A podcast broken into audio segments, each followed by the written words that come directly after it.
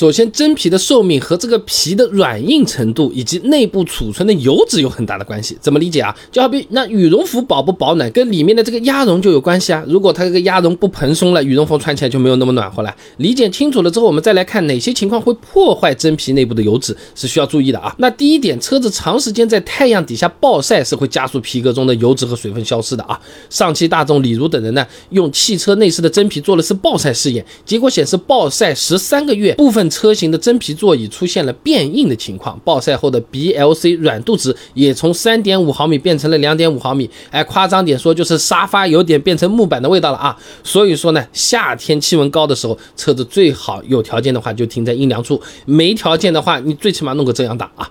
那第二点呢，就是长时间不清洁座椅表面，它滋生了霉菌，也会导致皮革内的油脂被破坏啊。也有资料的，重庆长安汽车有限公司黄旭等人呢发了篇论文《浅谈汽车内外事件》。耐老化性能验证试验的设计里面，他这么说的啊，这霉菌会通过蚕食高分子材料中的增塑剂和油脂类化合物来分解破坏材料。哎，这种情况虽然比较少，但是注意一下，总归是没有问题的。而且呢，座椅长期不清洁的话，就算不老化，看着也容易变旧嘛，尤其是浅色的啊。那。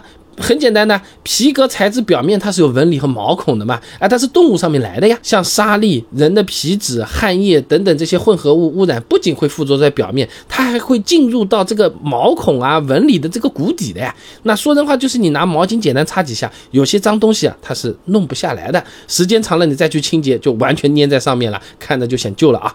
那第三点的话呢，就是有些朋友虽然会定期的清洁真皮座椅，但是用的材料没选好，这种情况也有可能反过来破。破坏了皮革内部的油脂，导致真皮老化。变旧，只要是清洗剂，它就会有酸性、中性、碱性。那有些内饰清洗剂呢，它为了提高这个去污能力，哎，立竿见影啊，它会做成碱性的。污渍嘛是去掉了，但是皮革内的油脂也被洗掉了。哎，一两次是没有问题的，你还会夸它效果好呢？用多了怎么就那么容易显旧啊？伤皮了啊！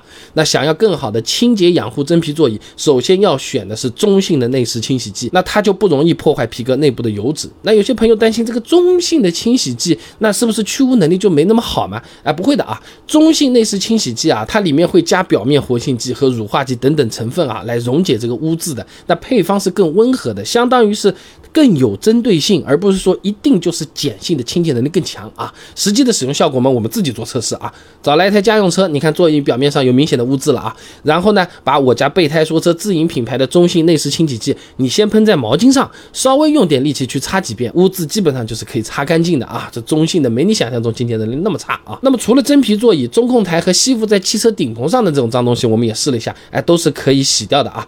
另外呢，我家这款中性内饰清洗剂呢，还带了个杀菌效果，哎，我们特意给它配上去的，它可以避免霉菌破坏真皮内部的油脂，而且座椅和内饰表面呢，定期杀一下菌，对我们人的健康其实也有好处的。当初我们是冲着这个想法去提这个要求的啊。那么杀菌的效果呢，也是经过了专业的检测，各位朋友也可以放心购买。